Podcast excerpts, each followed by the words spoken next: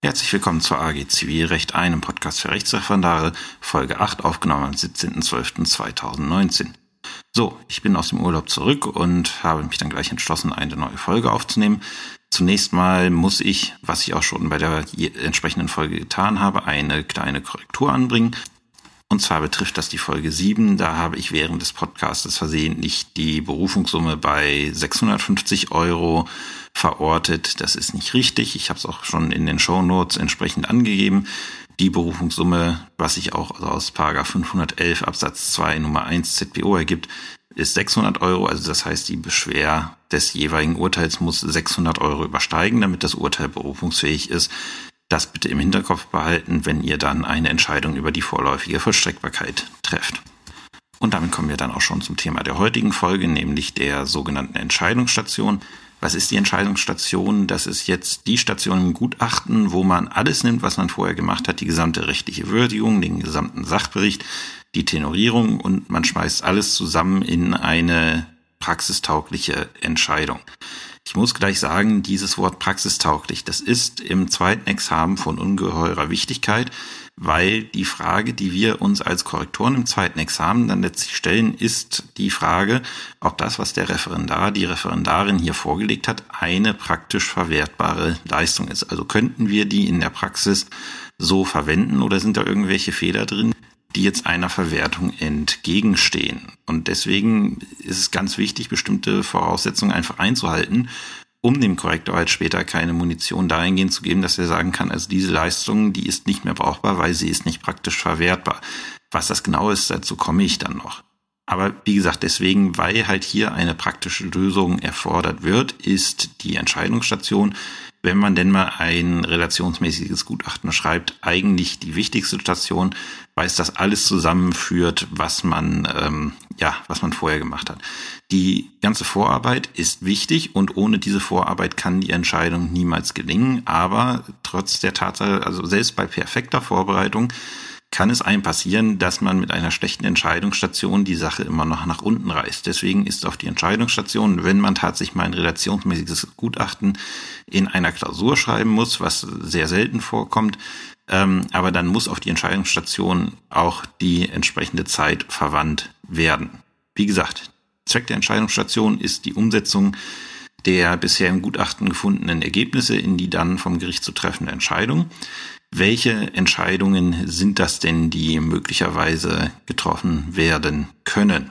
Da gibt es zum Beispiel, das ist das häufigste in Relation, sonst würde man im Regelfall keine Relation schreiben lassen. Das häufigste ist das Urteil als Entscheidung am Ende der Station. Allerdings, was auch sein kann, ist, dass man einen Beschluss vorschlagen muss. Grundsätzlich ist es auch möglich, dass man eine prozessuale, eine prozessleitende Verfügung vorschlägt. Allerdings ist es meistens so, dass man den Referendaren eine Akte gibt, äh, die schon einen Verkündungstermin enthält. Und im Verkündungstermin muss dann eine Entscheidung verkündet werden und das ist entweder ein Urteil oder ein Beschluss. Aus diesen Gründen werde ich mich jetzt hier auch darauf beschränken, die Fragen Urteil oder Beschluss zu klären, zu besprechen, was äh, kommen dafür Urteile und Beschlüsse überhaupt in Frage. Wie gesagt, die häufigste Entscheidung, die zu verkünden ist, ist das Urteil.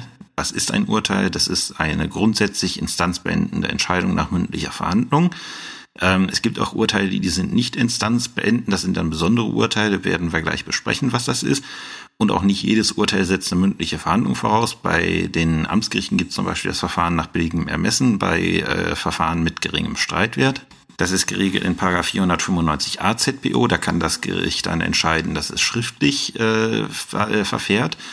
Ähm, wobei man sagen muss, da haben die Parteien auch die Möglichkeit, eine mündliche Verhandlung zu erzwingen. Deswegen gilt da quasi auch eine instanzbeendende Entscheidung nach mündlicher Verhandlung.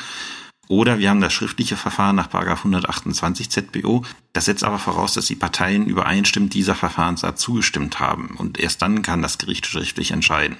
Wie man sieht, dem Urteil muss eigentlich grundsätzlich immer zwangsläufig eine mündliche Verhandlung vorausgehen.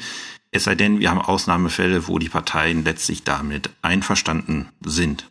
Anders ist das bei einem Beschluss. Ein Beschluss hat in der Regel keine instanzbeendende Wirkung, sondern ist eine Zwischenentscheidung. Ausnahme ist da der sogenannte Kostenbeschluss nach 91a ZBO. Da werde ich gleich nochmal näher drauf zu sprechen kommen. Dieser beendet tatsächlich die Instanz. Aber grundsätzlich führen Beschlüsse nicht zu einer Beendigung des Rechtsstreits, sondern sind Zwischenentscheidungen und die müssen nicht zwangsläufig nach mündlicher Verhandlung ergehen. Das ist der Unterschied zwischen Urteil und Beschluss. Ähm, der Vollständigkeit halber noch eine prozessleitende Verfügung wäre, wenn das Gericht dann einfach bestimmt, ich, ich bestimme einen neuen Verhandlungstermin. Wie gesagt, das macht man aber eher weniger, wenn man schon einen Verkündungstermin bestimmt hat. Und das sind eigentlich alle Fälle, die die Referendare halt relationsmäßig zu begutachten haben, dass da ein, ja, dass da ein Verkündungstermin in der Welt ist. Wir kommen zur wichtigsten Entscheidung, also für, wirklich für alle Referendare die wichtigste Entscheidung ist das Urteil. Wir haben zunächst in der ZBO verschiedene Urteilsarten geregelt. Die sind tatsächlich sehr, sehr viele, die wir haben. Und eigentlich braucht man nur eins, zwei, drei wirklich tatsächlich mal davon. Wir fangen an mit Paragraph 306, das sogenannte Endurteil. Das ist das, was man am häufigsten schreibt als Referendar und auch als Richter. Das ist eine, das ist das Urteil, was diese Instanz komplett beendet. Das Endurteil entscheidet über alle noch offenen Ansprüche abschließend. Ist eigentlich relativ einfach. Das ist der Regelfall bei einem Urteil. Dann haben wir in Paragraph 301 ZBO das Teilurteil. Ähm, das ist äh, etwas, was man ab und zu mal macht, äh, meistens mit einem anderen Urteil zusammen. Aber stellen wir uns vor, der Kläger macht hier Ansprüche aus drei Lebenssachverhalten gegen denselben Beklagten geltend.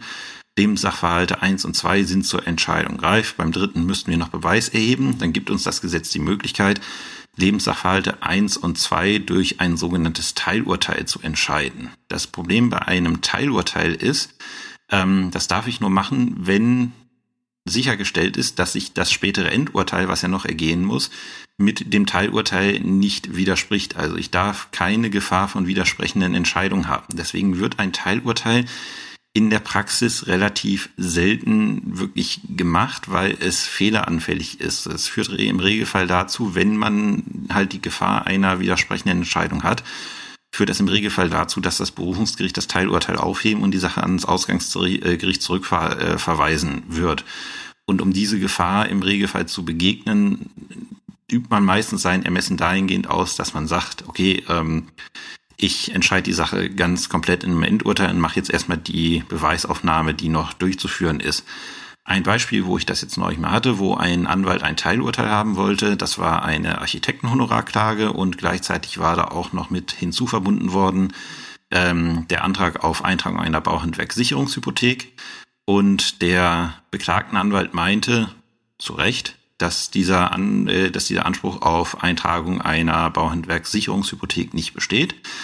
Ähm, das Problem war, der andere Anspruch auf, äh, auf die Architektenhonorarklage war noch nicht entscheidungsreif, weil ich dazu noch drei Zeugen vernehmen musste. Und äh, die waren in dem Termin, wo wir das machen wollten, nicht gekommen. Und da wollte dieser Anwalt unbedingt ein Teilurteil haben. Hätte man theoretisch machen können. Ich habe es nicht gemacht, weil ich gesagt habe, gut, ähm, wir haben hier noch drei Zeugen zu vernehmen. Das schaffen wir jetzt in vier Wochen ungefähr. Und dann kann ich gleich ein Endurteil machen und ich habe das Risiko nicht, dass ich dann halt äh, ja widersprechende Entscheidungen treffe. Das nächste Urteil, was wir haben, ist das sogenannte Vorbehaltsurteil, das ist geregelt in 302 ZBO. Das ist ähnlich wie der, ja, irgendwie so ein bisschen ähnlich wie das Teilurteil. Das ist, wenn der Beklagte sich gegen die Klageforderung mit einer Aufrechnung verteidigt. Und ich komme zu dem Schluss, ja, die Klage ist zumindest teilweise begründet. Was mit der Aufrechnung ist, das kann ich noch nicht sagen. Dann kann ich, ich muss es nicht, dann kann ich aber ein sogenanntes Vorbehaltsurteil erlassen. Das heißt, ich kann den Beklagten vorbehaltlich der durchgehenden Aufrechnung verurteilen, an den Kläger schon irgendwas zu zahlen. Das gibt dem Kläger halt sehr schnell einen, zwar noch nicht endgültigen, aber einen vollstreckbaren Titel. Der Kläger läuft dann aber halt in Gefahr, dass später im Endurteil dann halt ähm, die Klage doch abgewiesen wird, weil dann die Aufrechnung doch als durchgreifend angesehen wird. Er geht damit also ein gewisses Risiko ein. Ein weiteres Vorbehaltsurteil, was viele Referendare noch aus dem Studium kennen, ist geregelt in 599 ZPO. Das ist das Vorbehaltsurteil im Urkundsprozess. Nur zur Erinnerung, Urkundsprozess bedeutet, dass äh, nur Urkunden als Beweismittel zugelassen sind und äh, andere Beweismittel halt nicht gehört werden. Und am Ende des Urkundsprozesses steht ein sogenanntes Vorbehaltsurteil, was halt im Regelfall den Beklagten verurteilt, irgendwas zu tun. Und dann im Nachverfahren kann dann der Beklagte alle anderen Beweismittel einbringen, die er möchte. Und das Vorbehaltsurteil steht dann unter dem, halt unter dem Vorbehalt der weiteren Beweisaufnahme. Dann gibt es die Zwischenurteile, die geregelt sind in 280 ZPO und 303 ZPO. Äh, das betrifft einen sogenannten Zwischenstreit. Da entscheidet das Gericht durch Urteil äh, vorab über bestimmte prozessuale Probleme. Im Fall von 280 ZPO äh, entscheidet es über die Zulässigkeit der Klage, insbesondere die Zuständigkeit. Ähm, und im Paragraph 303 ZBO, die Abgrenzung ist manchmal schwierig. Ich empfehle da die Kommentierung von Zöller, wenn man denn tatsächlich mal vorhat, sowas zu machen. Ich kann den Sinn nie wirklich ganz erkennen ähm, betrifft das andere prozessuale Voraussetzungen. Was ich neulich auch wieder erst gemacht habe und was in der Praxis immer mal vorkommt, ist ein sogenanntes Zwischenurteil über, über den Grund, man, das Grundurteil, geregelt in 304 ZBO. Da entscheidet das Gericht erst über den Grund des Anspruchs. Also bei mir war es so, es war eine Versorgungsunterbrechung eingetreten, weil irgendjemand eine Stromleitung gekappt hatte. Und die beklagte Versicherung hat sich da zweierlei verteidigt. Die haben gesagt, erstens, also uns ist da kein Verschulden vorzuwerfen, dass wir diese Leitung gekappt haben. Und zweitens, der Schaden ist in der Höhe nicht eingetreten. Und diese Schadensberechnung bei Netzunterbrechung, die ist unheimlich komplex, die dauert eine Zeit lang, da muss man auch einen Sachverständigen dran setzen. Und habe ich gesagt, gut, ich entscheide das erstmal dem Grunde nach, damit diese eine Einwendung, wir haben da nichts falsch gemacht, was offensichtlicher Blödsinn war, dass die dann erstmal vom Tisch gewesen ist, habe ich dann erstmal ein sogenanntes Grundurteil gemacht. Auch da muss ich aufpassen, wie beim Teilurteil, dass ich nicht Gefahr laufe, äh, widersprechende Entscheidungen äh, in die Welt zu setzen. Das bedeutet, bei einem Grundurteil muss ich sicher sein, dass der komplette Anspruchsgrund entschieden ist. Da darf durch das Grundurteil nichts mehr offen bleiben. Und ich kann auch nur ein Grundurteil erlassen, wenn ich tatsächlich eine Forderung habe, die dem Grund und der Höhe nach besteht. Was bedeutet, ich kann über Feststellungsanträge, kann ich kein Grundurteil erlassen. Das bedeutet, wenn ich einen Zahlungsantrag und einen Feststellungsantrag habe, dann muss ich, so steht es im Gesetz, äh, kann ich den Zahlungsantrag durch Grundurteil erstmal bescheiden. Dann muss ich aber hinsichtlich des Feststellungsantrages, muss ich ein Teilurteil machen. Das äh, würde, das wäre dann ein sogenanntes Teil- und Teil End- und Grundurteil. So würde man das in die Urteilsüberschrift reinschreiben. Das habe ich auch schon mal bei einem Verkehrsunfall gemacht. Ähm, macht die Sachen unheimlich kompliziert, aber wenn man es richtig einsetzt, dann kann das Grundurteil wirklich helfen. Weil bei mir ist es jetzt so, ich werde das Landgericht Magdeburg überwiegend zum, Jahre, äh, zum Jahreswechsel verlassen. Ähm, und dann muss äh, mein Nachfolger, meine Nachfolgerin meine Sachen übernehmen. Und wenn ich jetzt in dieser Sache mit äh, dieser Leitungsunterbrechung kein Grundurteil gemacht hätte, mein Nachfolger, Schrägstrich meine Nachfolgerin, hergehen und sich komplett neu in die Akte eindenken und die Sache komplett neu verhandeln. Da, äh, durch das Grundurteil, was jetzt im, äh, in der Welt ist, ist es jetzt so, also entweder das äh, wird dann so rechtskräftig möglicherweise nach dem Berufungsverfahren, dann steht für meinen Nachfolger, meine Nachfolgerin bindend fest, okay, über die, den Anspruchsgrund muss ich mir keine Gedanken mehr machen, das ist rechtskräftig festgestellt und ich muss jetzt nur noch über die Höhe verhandeln. Und wenn das Oberlandesgericht es komplett anders sehen sollte als ich, dann würde halt die Klage komplett abgewiesen werden an dieser Stelle und äh, mein Nachfolger müsste sich auch keine Gedanken machen. Es kann einfach helfen, bestimmte Sachen in diesem Rechtsstreit abzuschichten.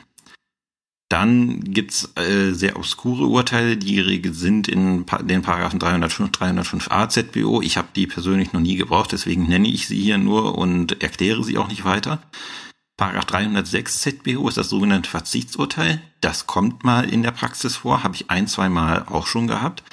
Ähm, das ist, äh, wenn wir die Klagerücknahme machen, zusammen wahrscheinlich mit der Erledigung, ist es ja so, die Klagerücknahme ist ab einem bestimmten Zeitpunkt, ist die zustimmungsbedürftig. Da muss der Beklagte zustimmen und das wird er manchmal nicht machen, weil eine zurückgenommene Klage kann wieder erhoben werden. Wenn die Klage zum Beispiel irgendwelche Mängel aufweist, ähm, dann kann der Kläger durch eine Rücknahme diese Zeit nutzen, um Mängel zu beheben und dann eine möglicherweise erfolgversprechende Klage einzureichen. Und deswegen gibt es Konstellationen, in denen der Beklagte einer Klagerücknahme nicht zustimmen möchte oder nicht zustimmen wird, damit er halt eine rechtskraftfähige Entscheidung bekommt. So. Und das Verzichtsurteil ist dann die Möglichkeit, ja, für den Kläger noch irgendwie was zu retten, dann kann er nämlich einen Klageverzicht erklären und dann geht, er geht ein Verzichtsurteil. Und für das Verzichtsurteil zahlt der Kläger weniger Gerichtsgebühren, als er es für ein normales Urteil zahlen würde. In solchen Konstellationen kommt einmal ein Verzichtsurteil vor. Da gibt's noch das Anerkennungsurteil, Paragraph 307 ZPO, das ist das quasi das Gegenteil. Wenn der Beklagte sagt, ja, dieser Anspruch ist in Ordnung, den erkenne ich an, dann geht ein sogenanntes Anerkenntnisurteil, kommt immer mal vor, auch teilweise dann, wenn Teile des Klageanspruchs anerkannt werden. Das ist dann ein sogenanntes Teilanerkenntnisurteil. Also eine Mischung aus Paragraph 301 und Paragraph 307 ZPO. Und dann, zu guter Letzt, haben wir noch die Versäumnisurteile, geregelt in, in den Paragraphen 330, 331 ZPO. Zum Thema Versäumnisurteil gibt es ein eigenes Kapitel, weil das doch etwas komplizierter ist. Nur, dass man im Hinterkopf behält, also dass es diese Urteile gibt. Im Regelfall wird in einem relationsmäßigen Gutachten niemals ein Versäumnisurteil am Ende der ganzen Geschichte stehen. Ein Teilanerkenntnisurteil kann durchaus schon mal Thema sein.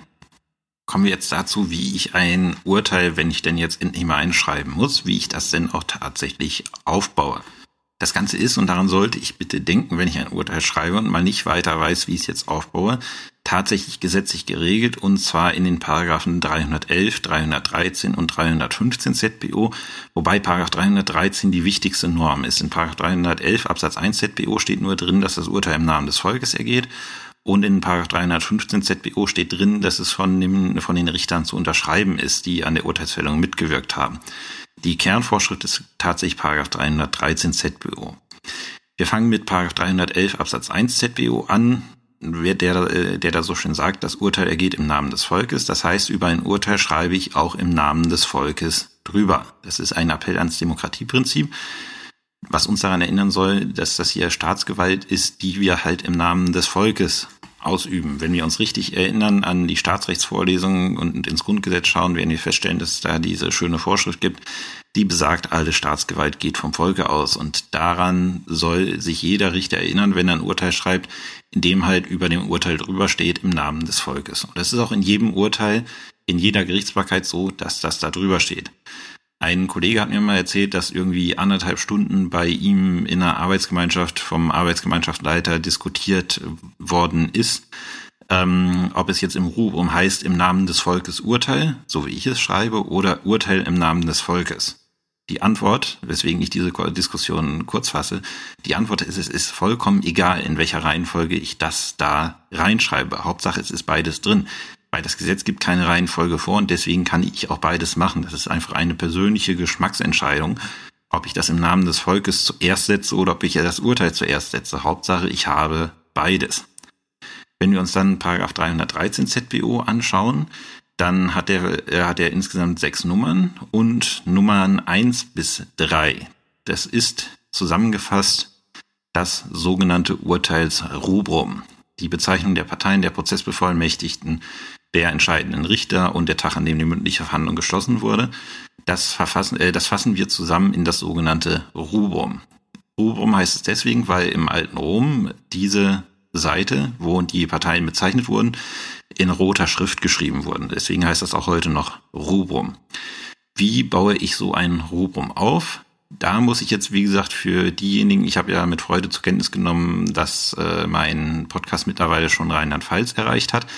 Äh, diejenigen, die jetzt nicht in Sachsen-Anhalt zuhören, die achten bitte darauf, dass diese Ausführungen zum Rubrum nicht zwangsläufig äh, den Gegebenheiten in ihrem Bundesland entsprechen müssen, weil ich muss nur bei mir an die Landesgrenze schauen nach Sachsen.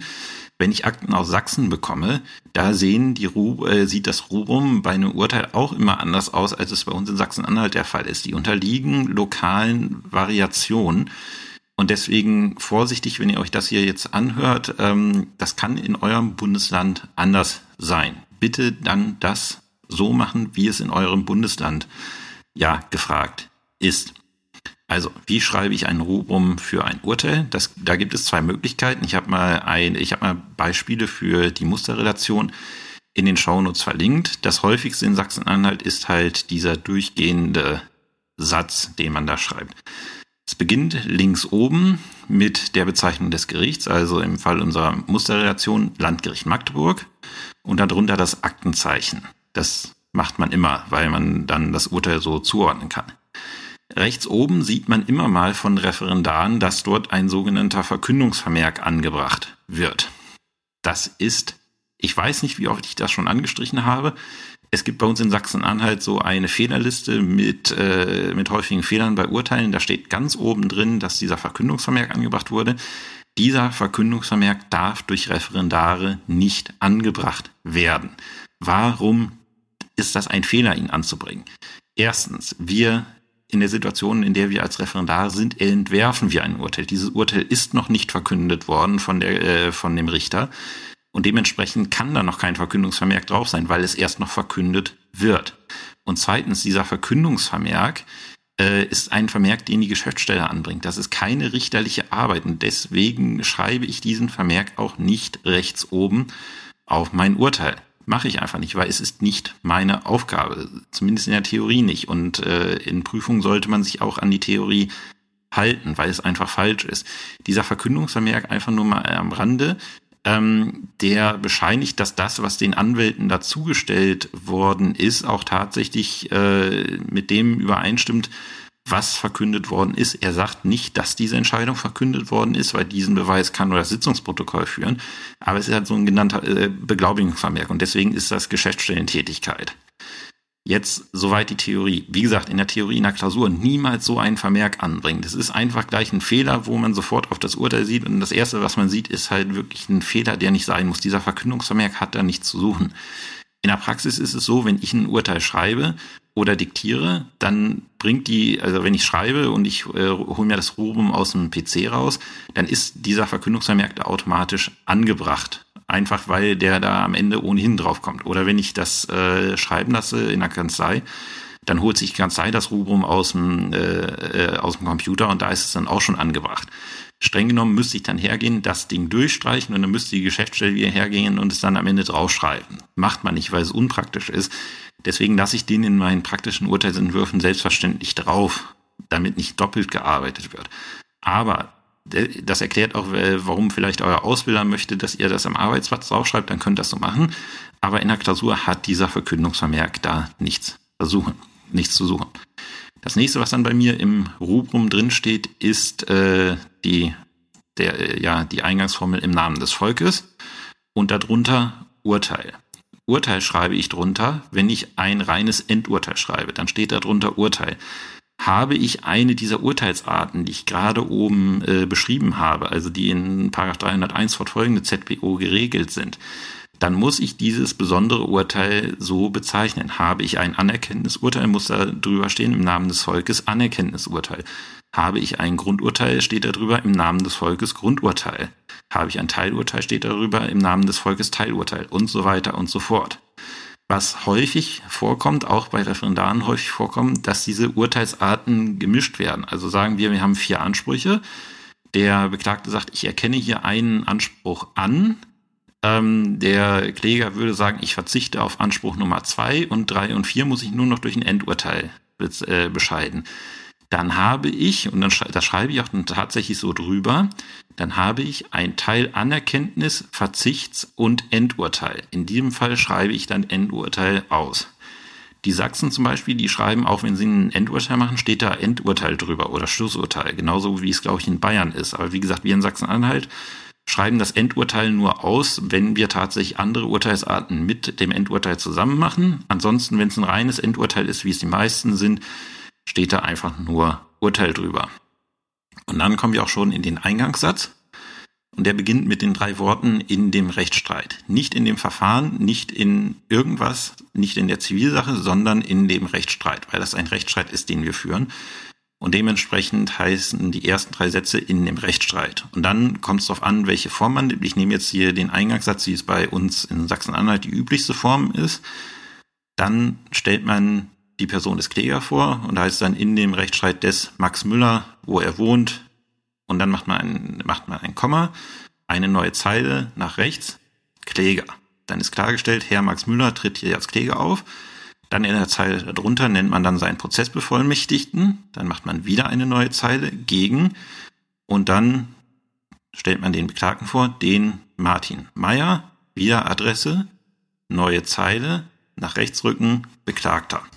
Damit weiß man dann, okay, derjenige, der hier gerade aufgeführt wurde, ist der Beklagte. Ähm, und darunter kommt dann der Prozessbevollmächtigte des Beklagten. Wenn ich mehrere Parteien auf einer Seite habe, auf Klägerseite oder Beklagtenseite, gibt es zwei Möglichkeiten. Entweder ich nummeriere die vor, äh, vorne durch, also erstens des Herrn so und so, zweitens der Frau so und so und nenne die dann zusammen Kläger. Oder ich mache das so des Herrn so und so, Komma Kläger zu eins, Komma der Frau so und so, Komma Klägerin zu zwei ist ein bisschen umständlich, deswegen bevorzuge ich die erste Alternative. Falsch ist aber nicht und auf Beklagtenseite ist das ebenso. Ähm, es kann sein, dass halt irgendwie auch nochmal Dritte am Rechtsstreit beteiligt werden. Da verweise ich denn jetzt an dieser Stelle auf die jeweiligen Folgen zur Nebenintervention oder zur Wiederklage. Da gibt es dann jeweils Kapitel, wo ich erkläre, welche Auswirkungen diese Konstellationen jetzt auf das Rubum haben. So, nachdem ich dann die Parteien benannt habe, geht dieser Eingangssatz weiter. Dann muss ich jetzt nämlich, wenn ich ins Gesetz schaue, ich muss noch das Gericht bezeichnen, die entscheidenden Richter und die, ja, das Datum an, also den Tag, an dem die mündliche Verhandlung geschlossen worden ist. Und äh, das mache ich so, dass ich dann sage, hat die neunte Zivilkammer, damit habe ich dann den Spruchkörper bezeichnet des Gerichts, des Landgerichts Magdeburg durch die Richterin am Landgericht Muster, dann habe als Einzelrichterin, das ist wichtig, dass als Einzelrichterin dahinter kommt, dann habe ich die äh, habe ich die Person der Richterin bezeichnet. Am, jetzt habe ich, ist mir das Datum äh, entfallen, ich glaube am 2.4.2009, aufgrund der mündlichen Verhandlungen vom 2.4.2019 für Recht erkannt. Hierzu ein paar Erläuterungen. Wenn ich eine landgerichtliche Entscheidung habe, dann muss ich den Spruchkörper dazu nennen. Und das ist immer eine Zivilkammer. Ich lese in Examensklausuren immer wieder nur das Wort hat die neunte Kammer des Landgerichts Magdeburg für Recht erkannt. Das ist nicht richtig, weil ein Landgericht hat Zivilkammern und Strafkammern und wir in Magdeburg haben Beispiel, äh, beispielsweise eine neunte Zivilkammer und eine neunte Strafkammer.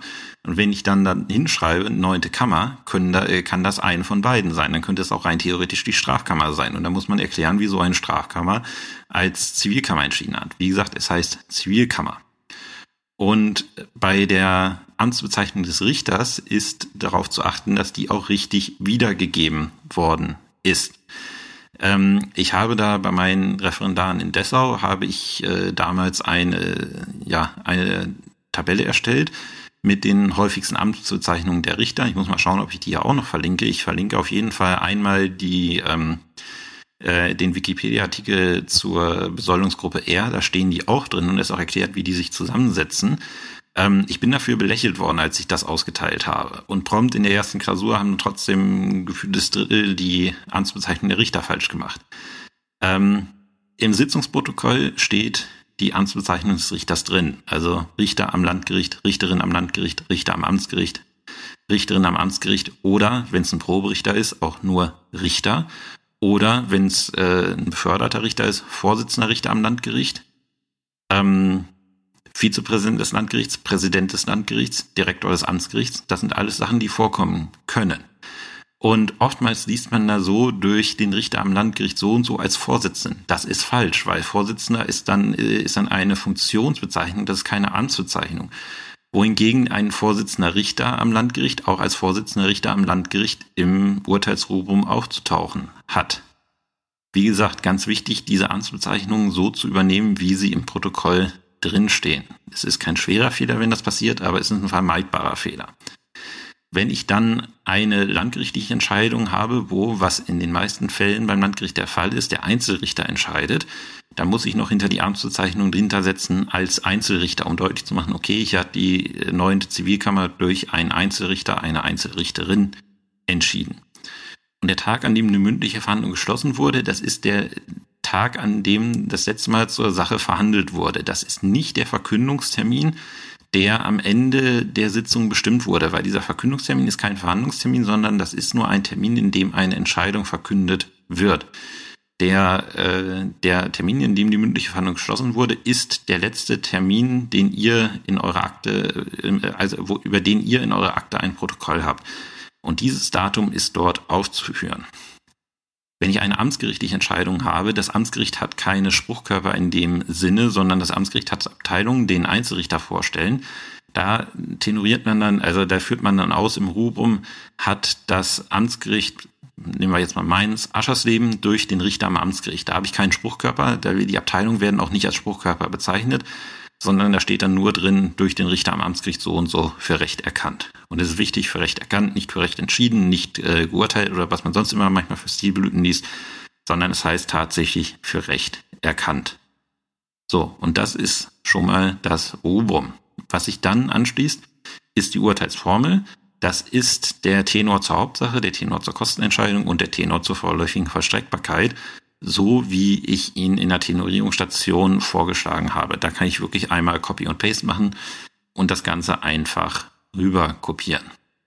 Danach schließt sich nach 313 Nummer 4 ZPO der Tatbestand an, der entspricht dem Sachbericht. Also wie man einen Tatbestand aufbaut, da verweise ich jetzt einfach mal auf Folge 2 des Podcastes. Da ist das ganz ausführlich erklärt worden. Das muss ich hier nicht nochmal machen. Und dementsprechend habe ich, wie man sehen kann, in dem Urteil, was ich hier zur Musterrelation geschrieben habe, auch einfach den Sachbericht genommen und den ins Urteil reinkopiert. Wenn ich einen guten Sachbericht geschrieben habe, erspare ich mir dann für die Entscheidungsstation Arbeit was im Regelfall dazu führt, dass in relationsmäßigen Gutachten regelmäßig das Abfassen eines Tatbestandes in der Entscheidung erlassen ist, weil das hat man am Anfang der Relation schon gemacht und es ist dann irgendwie, einfach irgendwie sinnlos, das Ganze dann nochmal abschreiben zu lassen. Hier in Sachsen-Anhalt, wo wir halt äh, mittlerweile elektronische Examensklausuren anbieten, könnte man es tatsächlich äh, durch Copy und Paste machen. Aber wie gesagt, meistens ist das dann erlassen. Und zu guter Letzt haben wir dann in Paragraph 313 Nummer 6 die Entscheidungsgründe. Und die Entscheidungsgründe sind das, wenn ich eine Urteilsklausur schreibe, was dem Referendar tatsächlich die meisten Punkte gibt.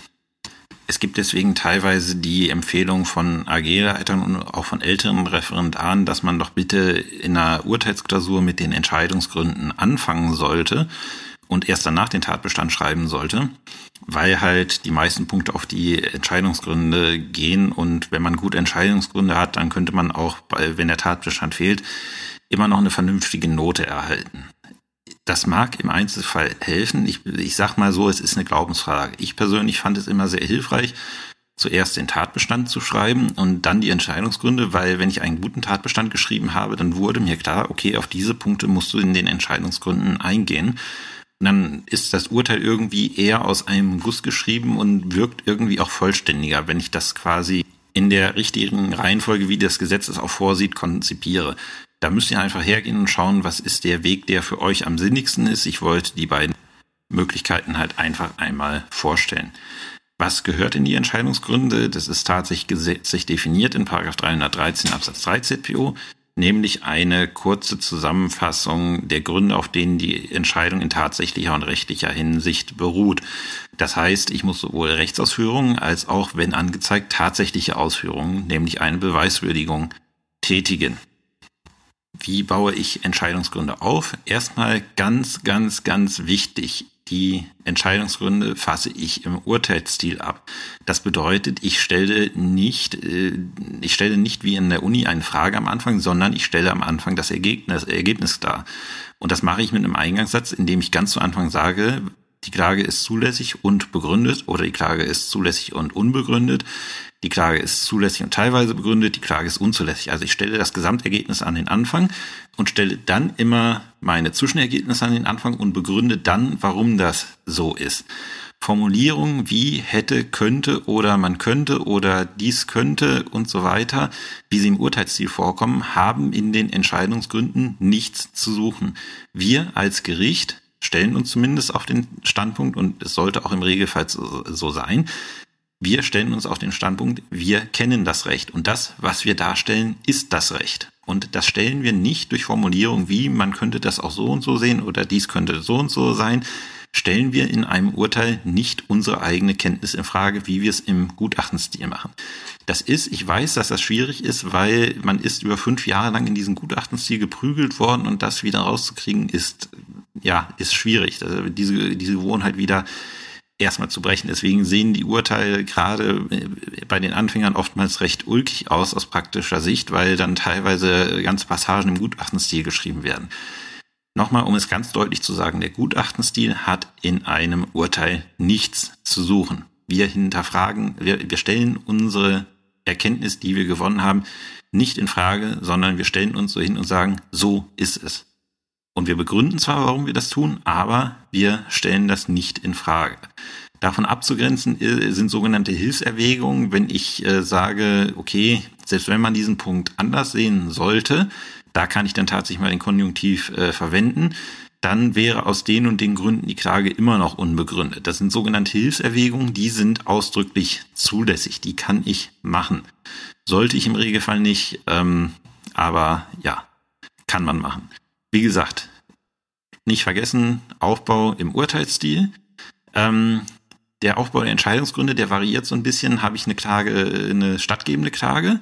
Bei einer stattgebenden Klage erläutere ich jetzt nur die nur eine Anspruchsgrundlage äh, und zwar diejenige, die auch tatsächlich durchgeht. Alle anderen möglicherweise in Betracht kommenden Anspruchsgrundlagen, die erörtere ich nicht mehr. Die fallen dann raus. Ich verurteile immer und das nennt sich dann aus dem breitesten Grund, also aus der Anspruchsgrundlage, die dem Kläger halt das gibt, was er haben möchte. Und nur diese Anspruchsgrundlage, oder wenn ich mehrere habe, die ihm das geben, nur diese Anspruchsgrundlagen erörtere ich auch. Alle anderen werden nicht erörtert. Wenn ich das dennoch mache, ist das in der Klausur ein schwerer Fehler. Bei einer kompletten oder teilweise Klageabweisung ist es anders. Da muss ich alle in Betracht kommenden Anspruchsgrundlagen ansprechen und sagen, warum hieraus kein Anspruch folgt. Oftmals kommt dann nur eine in Betracht. Wenn wir hier unsere Musterrelation ansehen, ist es äh, die einzige Anspruchsgrundlage, die für die 4000 Euro in Betracht kommt, ist der sogenannte Schenkungsvertrag. Ähm, und da kann ich dann reinschreiben, es folgt kein Anspruch aus 516 BGB, der hier als Anspruchsgrundlage alleine in Betracht kommt. Dann habe ich dem Leser deutlich gemacht, dass ja, äh, dass nur diese eine Anspruchsgrundlage in Betracht kommt und ich weitere nicht prüfen muss käme jetzt irgendwie noch ein 812 Anspruch in Betracht, müsste ich auch erklären, warum aus 812 BGB kein Anspruch erfolgt, äh, kein Anspruch folgt. Ähm, das Ganze stelle ich knapp dar. Und zwar möglichst knapp, aber halt auch noch so, dass man was mit anfangen kann. Man darf nie vergessen, man schreibt das Urteil nicht nur für Anwälte, sondern auch für die Parteien. Und während ein Anwalt möglicherweise weiß, was sich hinter einer bestimmten Norm versteckt, ähm, weiß die Partei nicht. Und das bedeutet, gerade bei Anspruchsgrundlagen sollte ich kurz den Inhalt dieser Anspruchsgrundlage, also zum Beispiel in unserer Musterrelation, Paragraph 346 BGB, sollte ich einmal kurz zusammenfassen, was da drin steht, nämlich, dass im Falle eines gesetzlich, äh, der Ausübung eines gesetzlich äh, zugelassenen Rücktrittsrechts die empfangenen Leistungen zurückzugewähren sind. Dann weiß auch die, der Laie, der das Urteil liest, okay, das und das steht in der Anspruchsgrundlage drin und aus dem und den Gründen muss ich jetzt das und das herausgeben. Das stärkt das Urteil so ein bisschen, macht es auch halt ein bisschen bürgerfreundlicher, was auch eine Bestrebung ist, die ich beim Absetzen eines Urteils haben sollte. Wichtig ist, dass wir in einem Urteil mit Normen arbeiten, weil wir denken uns das Ganze nicht aus. Was wir machen, ist knallharte Gesetzesanwendung, noch eher, als wir es an der Uni gemacht haben. Wir wenden hier knallhart das Gesetz an. Das heißt, was wir entscheiden, das ist nicht unser, ja, unserer Gedankenwelt entsprungen, sondern das ist eine Anwendung von Normen aus dem BGB auf den vorliegenden Sachverhalt. Und ich finde das immer ganz beeindruckend, wenn ich Examensklausuren äh, korrigiere und ich finde in den Entscheidungsgründen keine einzige Norm. Überhaupt keine, keine Anspruchsgrundlage, nichts. Da werden teilweise 15 Seiten ohne irgendwelchen Gesetzesbezug geschrieben. Diese Urteile sind nicht, nicht brauchbar, weil ich nicht weiß, was da geprüft wurde. Und auch als Richter muss ich deutlich machen, von welchen gesetzlichen Voraussetzungen ich aus, ausgegangen bin. Also wie gesagt, es ist wichtig, dass ein, dass Entscheidungsgründe auch Normenbezug aufweisen und dass da halt auch Normen genannt werden. Nicht übermäßig, aber halt die relevanten Normen müssen halt genannt werden. Damit man möglicherweise als Partei auch äh, das Gesetz ausschlagen kann und schauen kann, okay, so ist das und so ist das nicht. Vom Umfang her muss man sagen, die Entscheidungsgründe und der Tatbestand sollten so ausfallen, dass der Tatbestand ein Drittel der Entscheidung ausmacht und die Entscheidungsgründe zwei Drittel der Entscheidung. Das ist auch eine, ein Verhältnis, an das ich mich in der Praxis heutzutage immer noch ungefähr halte. Ähm, und wenn, wenn ihr tatsächlich mal merkt, dass ihr dieses Verhältnis ein Drittel, zwei Drittel auch tatsächlich hingekriegt habt, könnt ihr euch sicher sein, diese Klausur ist höchstwahrscheinlich sehr gut gelaufen, weil das genau das ist, was man dann am Ende sehen möchte. Nächster, nach den Entscheidungsgründen, beziehungsweise nochmal zu den kurzen Entscheidungsgründen zurück. Ich habe halt, wie gesagt, ein Urteil zur Musterrelation geschrieben. Schaut euch einfach mal die Entscheidungsgründe an, wie die aufgebaut sind. Ich glieder meine Entscheidungsgründe auch immer. Ähm, das macht man halt so, dass, äh, also das mache ich so, dass ich bestimmte Gliederungsebenen aufbaue. Zum Beispiel A ist bei mir die Zulässigkeit, B ist die Begründetheit, römisch erstens ist der erste Klageanspruch, römisch zweitens der zweite Klageanspruch und so weiter und so fort. Ähm, Zwischenüberschriften sieht man manchmal auch gerade bei Referendaren. In der Vergangenheit habe ich das immer angestrichen, weil es unüblich ist. Mittlerweile sieht man die auch in der Praxis immer häufiger, so dass ich sage, ja gut, ist nichts mehr zum Anstreichen. Ich würde trotzdem keine Zwischenüberschriften in dem Sinne wählen, weil es immer noch überwiegend ist, dass das unüblich ist und bei einem meckrigen Korrektor könnte dann halt da eine flapsige Randbemerkung dran stehen.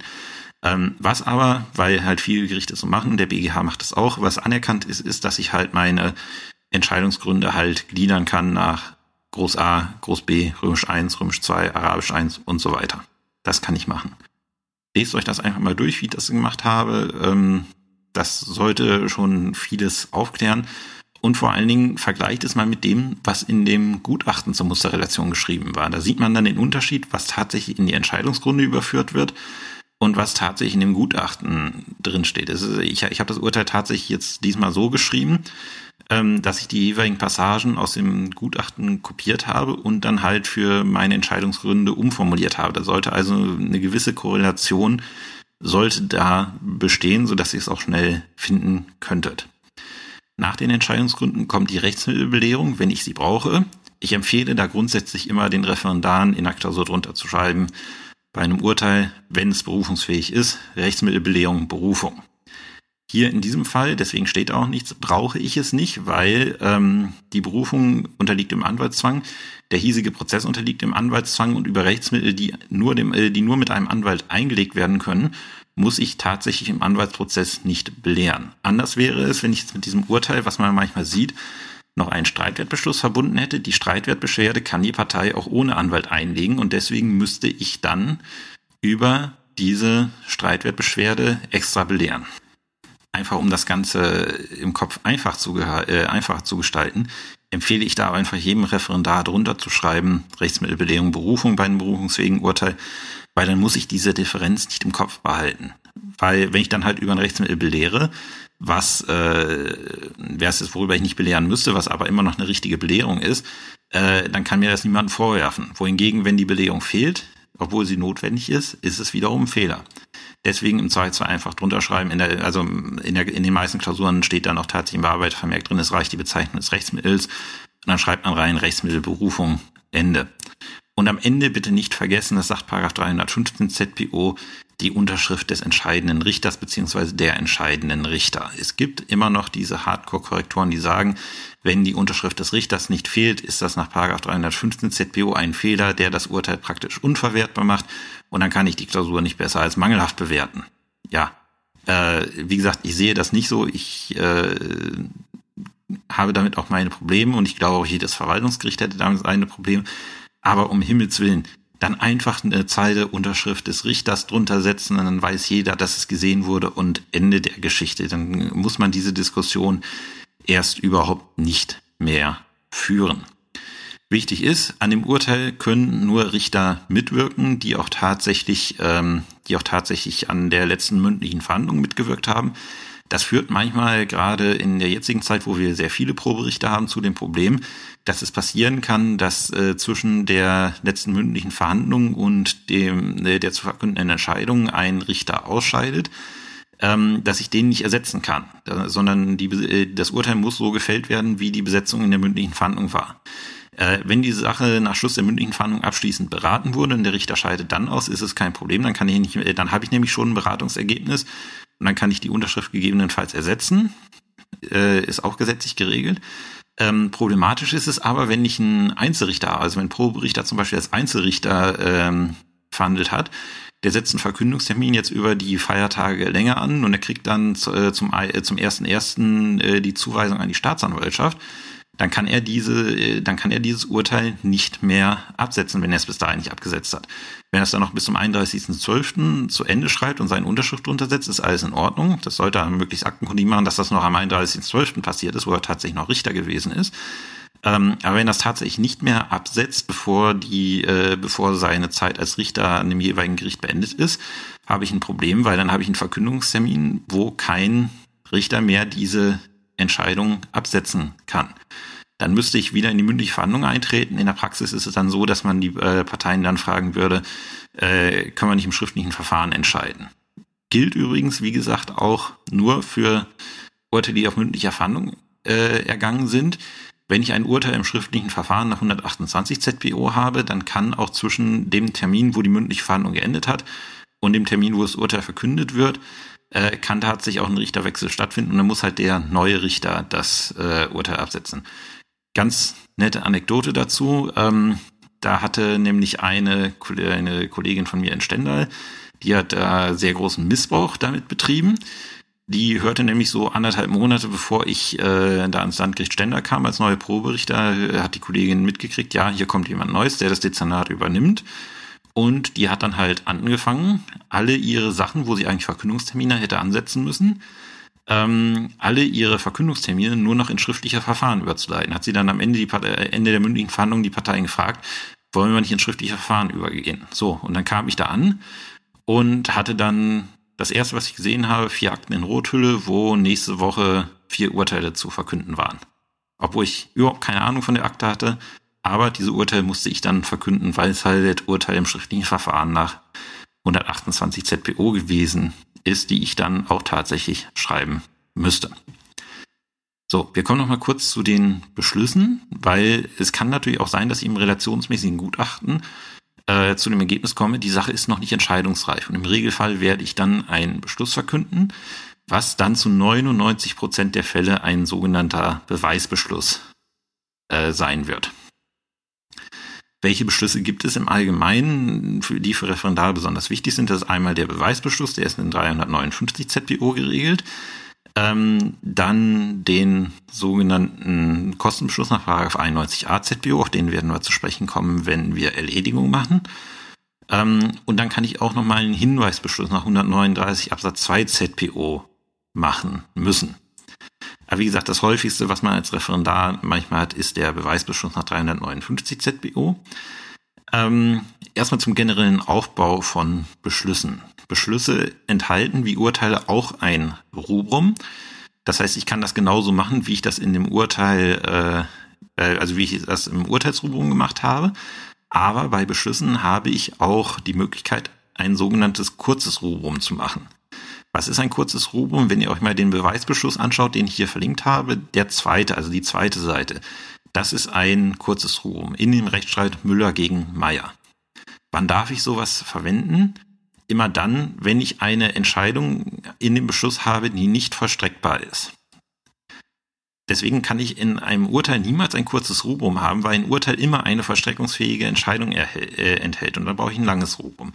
Aber wenn ich nur Beweis über etwas erhebe, äh, die Entscheidung, dass ich über etwas Beweis erhebe, die kann ich nicht im Wege der Zwangsvollstreckung vollstrecken und deswegen reicht ein kurzes Ruhen. Da muss ich halt nicht so lange schreiben.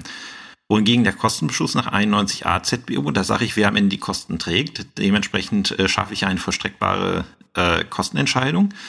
Und da muss ich dann ein volles Rubrum machen. Ähm, Beschlüsse enthalten dann auch ein ja im Regelfall ein Tenor, was gemacht werden soll. Zum Beispiel, es soll Beweis erhoben werden über das und das. Oder der und derjenige trägt die Kosten des Rechtsstreits. Aber sie entscheiden, sie enthalten keine Entscheidungen über die vorläufige Vollstreckbarkeit, weil Paragraph 708 fortfolgende sagt, das gilt nur für Urteile. Und Beschlüsse sind im Übrigen Kraftgesetzes immer sofort vollstreckbar, wenn sie denn tatsächlich mal einen, Verstreckungs-, einen verstreckungsfähigen Inhalt haben. Ähm, Beschlüsse haben keinen Tatbestand und keine Entscheidungsgründe, sondern sie haben nur eine Überschrift, die nennt sich Gründe. Wenn ich sie begründen möchte, und dann hat es sich eingebürgert, die Gründe in Römisch 1 und Römisch 2 aufzuteilen und dann in Römisch 1 die Sachverhaltsdarstellung zu machen, ähnlich wie im Tatbestand. Und in Römisch 2 die rechtliche Würdigung. Da kommen wir nochmal dazu, wenn wir den Kostenbeschluss nach 91a ZBO machen. Wie gesagt, das häufigste Thema ist der sogenannte Beweisbeschluss nach 359 ZBO. Da sagt das Gesetz, äh, ich muss die zu beweisende Tatsache ähm, bezeichnen. Die Bezeichnung des Beweismittels, über äh, welches ich heranziehen möchte, und die Bezeichnung der Partei, die sich auf dieses Beweismittel berufen hat.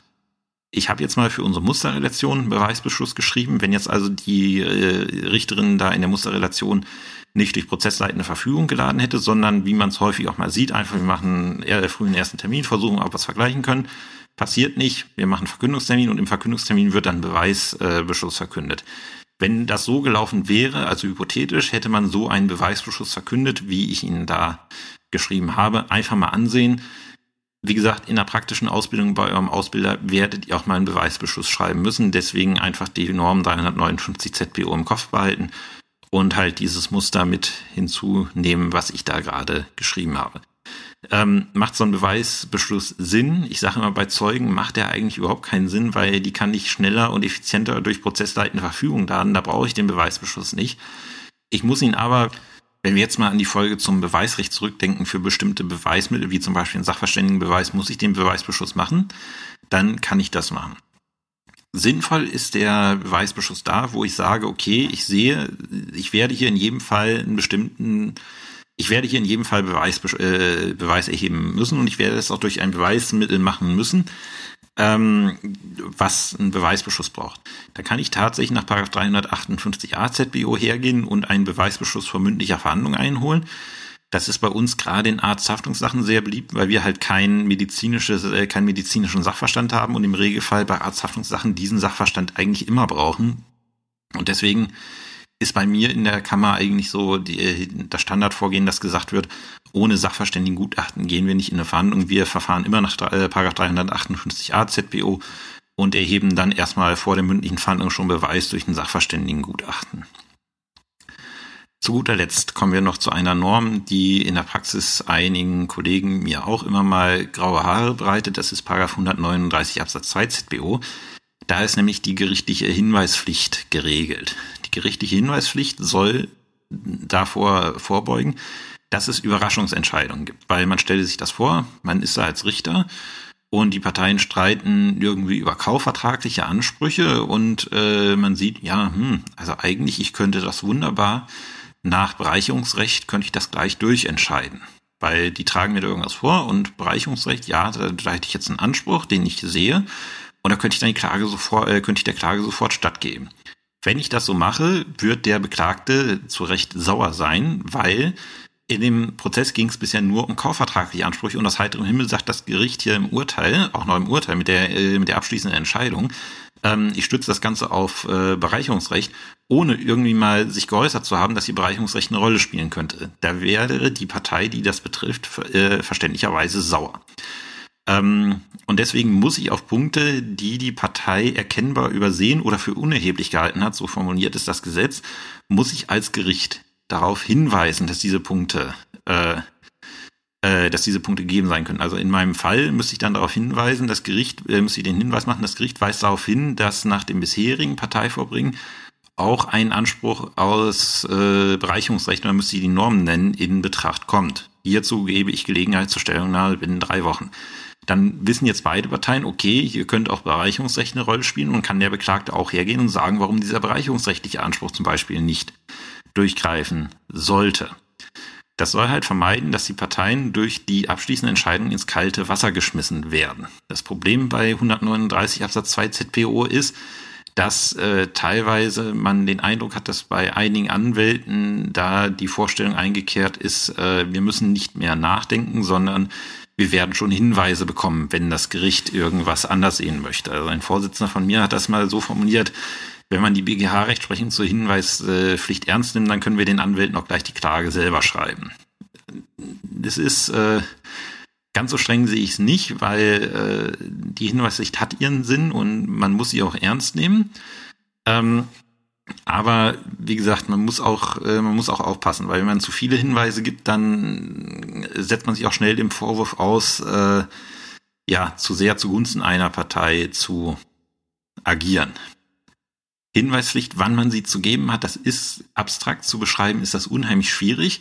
Ähm, das ist auch tatsächlich so in der Praxis so eine Gefühlsentscheidung, wo man sagt, hm, ich möchte hier zu diesem Punkt eigentlich noch irgendwas hören und dieser Punkt ist bisher noch überhaupt nicht besprochen worden. Ähm, dann sollte ich darüber nachdenken, ob ich einen Hinweis gebe. Einige Fälle, wo die Rechtsprechung sagt, wo man immer einen Hinweis geben muss, ist eine unschlüssige Klage, weil ich kann als Gericht nicht hergehen und eine Klage einfach im frühen ersten Termin abweisen ohne mal darauf hingewiesen zu haben, dass ich sage, hm, was du mir vorträgst, was du mir hier alleine vorträgst, das reicht mir schon nicht für einen Anspruch, aber also auf eine unschlüssige Klage muss ich hinweisen. Hätte ich hier also in der Musterrelation beispielsweise hinsichtlich der äh, der Schenkungsgeschichte, wenn man nicht sagt, also das ist so offensichtlich, das muss auch ein Anwalt wissen, dass, äh, dass eine Schenkung eigentlich notariell beurkundet werden muss.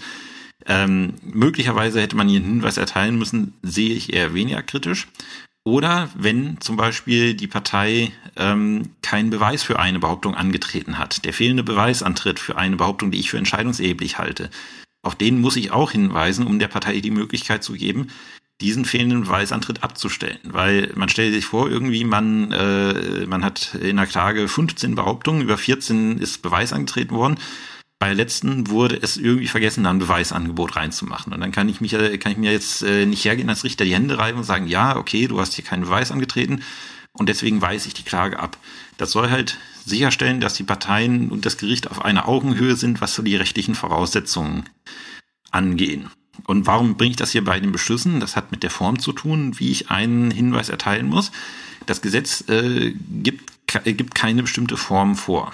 Es ist, äh, die, äh, die Rechtsprechung sagt nur, der Hinweis ist aktenkundig zu machen. Das heißt, ich kann zum Beispiel die Partei anschreiben und der Partei äh, und der Partei sagen, hier, ich weise auf das und das hin. Ich kann das auch telefonisch machen und einen Vermerk darüber in die Akte bringen. Ich kann das im äh, ja, ich kann das äh, in der mündlichen Verhandlung machen und es ins Protokoll aufnehmen, worauf ich hingewiesen habe. Oder, und das ist recht häufig, ich mache es in einem sogenannten Hinweisbeschluss. Das heißt, ich verkünde einen Beschluss wo ich meine Hinweise reinschreibe und sage, hier auf die und die Dinger müsst ihr noch reagieren. Da reicht mir bisher euer Vortrag nicht aus. Das hat jetzt neulich, deswegen habe ich ihn auch mal in den Shownotes verlinkt, das hat der BGH in einer Dieselentscheidung gemacht und äh, also in einem Dieselprozess äh, gegen VW gemacht und diesen Beschluss auch tatsächlich dann noch veröffentlicht, nachdem das Verfahren schon tatsächlich erledigt war, weil irgendwie sehr sauer war, dass da tatsächlich dann die Revision irgendwie im Vergleich geendet hat, weil er wohl wirklich was zu dem Thema sagen wollte. Und er hat dann tatsächlich einen Hinweisbeschluss zu einem schon beendeten Verfahren veröffentlicht. Einfach mal, dass man sehen kann, wie so ein Hinweis aussieht. Da habe ich jetzt gutes Anschauungsmaterial. Deswegen ist er verlinkt. Und hinsichtlich der Form, ich muss unmissverständlich und deutlich als Gericht klar machen, was möchte ich denn von den Parteien wissen? Äh, oder was möchte ich, dass die Parteien wissen? Ich kann hier nicht, äh, ich kann hier nicht so, also es, ist, es gibt Experten, äh, wenn man manchmal Hinweise sieht, ähm, da fragt man sich dann, ja, was soll denn jetzt die Partei mit dem Hinweis machen? Also das sind Hinweise, die, wo das Gericht erkannt hat, ja, ich muss zwar den Hinweis erteilen, aber ich will eigentlich nicht, dass auf irgendwas geschrieben wird, weil dann wird die Sache für mich ja komplizierter, wenn die jetzt tatsächlich darauf eingehen. Und dann wird der Hinweis so weich gehalten, teilweise, dass ich damit nicht, äh, dass ich damit als Anwalt auch nichts anfangen kann, weil ich das nicht, nicht weiß, was das Gericht denn gerne wissen möchte. Deswegen klar und deutlich sagen, hier mit dem und dem Punkt habe ich Probleme und zu dem und dem Punkt sollt ihr mir bitte noch was schreiben. Das ist halt die richterliche Hinweispflicht. Manchmal macht man es auch mit einem Beweisbeschluss zusammen. Dann schreibt man einen Hinweis- und Beweisbeschluss und schreibt dann unter römisch erstens, ähm, worauf man hinweist und dann unter römisch zweitens, ähm, ja, äh, worüber man denn jetzt Beweis erheben möchte. Das kann auch ein Ergebnis sein, dass ich zwar grundsätzlich eine, äh, eine Entscheidung treffen könnte, eine Endentscheidung, aber feststelle, dass ich mit dieser Endentscheidung gegen 139 Absatz 2 ZBO ähm, verstoßen würde, würde. Und dann kann das Ergebnis des relationsmäßigen Gutachtens rein theoretisch auch sein, dass ich einen Hinweis erteilen muss. In Klausuren wird dann regelmäßig drinstehen, dass man dann davon ausgehen soll, dass dieser Hinweis erteilt äh, wurde und ohne Reaktion geblieben ist. Also in Klausuren wird das eigentlich nie vorkommen, dass man einen Hinweis erteilen muss. Aber in der Praxis kann es immer mal vorkommen, dass ihr von einem Ausbilder eine Akte bekommt Und ihr sagt also, nee, aus meiner Sicht müsste man hier nochmal darauf hinweisen und dann müsst ihr halt den Hinweis formulieren. So, das war jetzt der Abschluss der, des relationsmäßigen Gutachtens. Damit sollte jetzt eigentlich jedem klar sein, wie er an eine solche Relation rangehen muss. Als nächstes, äh, ja, die nächste Folge wird sich mit dem Beweis, äh, mit dem Verkehrsunfall beschäftigen. Ähm, das kommt, äh, das hatte ich eigentlich erst später vorgesehen im Podcast. Ich habe es jetzt einfach mal vorge äh, vorgezogen, weil ähm, ich das noch mit meinem Ergänzungsvorbereitungsdienst äh, besprechen muss und wir halt aufgrund von verschiedenen Urlauben dieses Jahr keine vernünftige AG mehr zusammenkriegen und äh, da haben wir uns halt darauf verständigt, so als erste Einführung in Verkehrsunfall gibt's halt eine Podcast-Episode zum Verkehrsunfall ähm, äh, ins Netz gestellt und deswegen wird jetzt halt die nächste, ja, die nächste Folge, die wahrscheinlich noch dieses Jahr kommt. Ich muss mal auf den Kalender schauen. Also ich plane sie zu veröffentlichen am 27.12., weil ich da zwischen den, äh, zwischen den Feiertagen auch keinen Urlaub habe. Äh, sie ist auch soweit konzipiert. Also, wie gesagt, die nächste Folge wird wahrscheinlich dann am 27.12.2019 der Verkehrsunfall sein. Vielen Dank fürs Zuhören. Wenn es euch was bringt, ähm, bitte immer weiterempfehlen. Ich äh, freue mich immer sehr, wenn ich täglich äh, die Hörerzahlen bei Spotify oder iTunes sehe und auch tatsächlich äh, mitkriege, dass ich äh, Leute erreicht habe, wie ich jetzt auch mitgekriegt habe, dass es tatsächlich bis rein an Falschen vorgedrungen ist, ähm, dass ich diesen Podcast mache und dass er als hilfreich empfunden wird. Wie gesagt, immer weiterempfehlen. Ich freue mich sehr, wenn die Zuhörerzahl wächst und es auch tatsächlich den Leuten etwas für ihre Ausbildung bringt. Bis zum nächsten Mal. Tschüss.